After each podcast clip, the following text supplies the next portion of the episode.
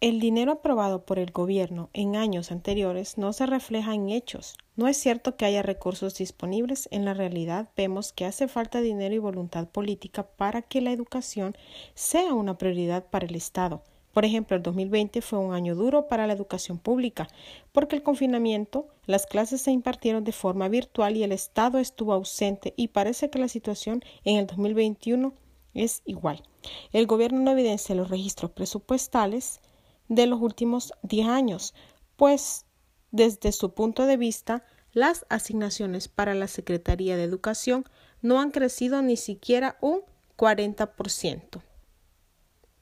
Hay instituciones que deben pagar sus sistemas de software para impartir las clases y almacenar la información y tareas. Eso lo debería pagar el Estado, pero no se está dando. Es decir, no hay respuesta del Estado para resolver esos problemas. Eso también es abandono a la educación.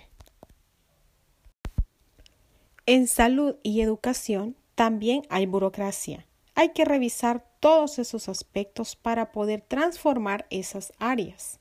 Hay que reestructurar todo.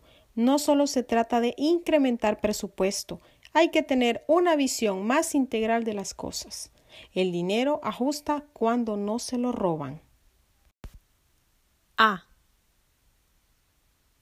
B. B.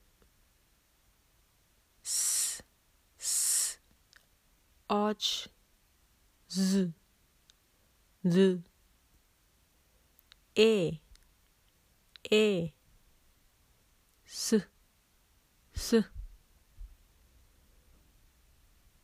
g, o, h, h.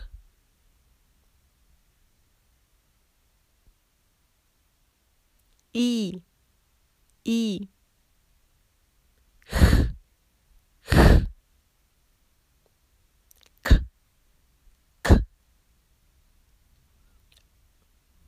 Uh.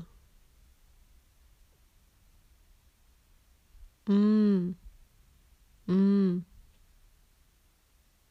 Mm. Mm. O. O. P. P.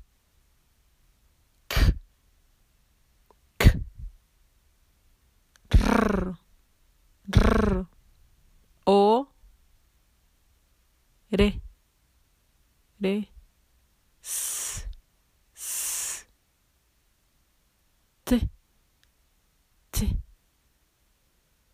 U. U. B. B. W. W. Ps. I, I, J.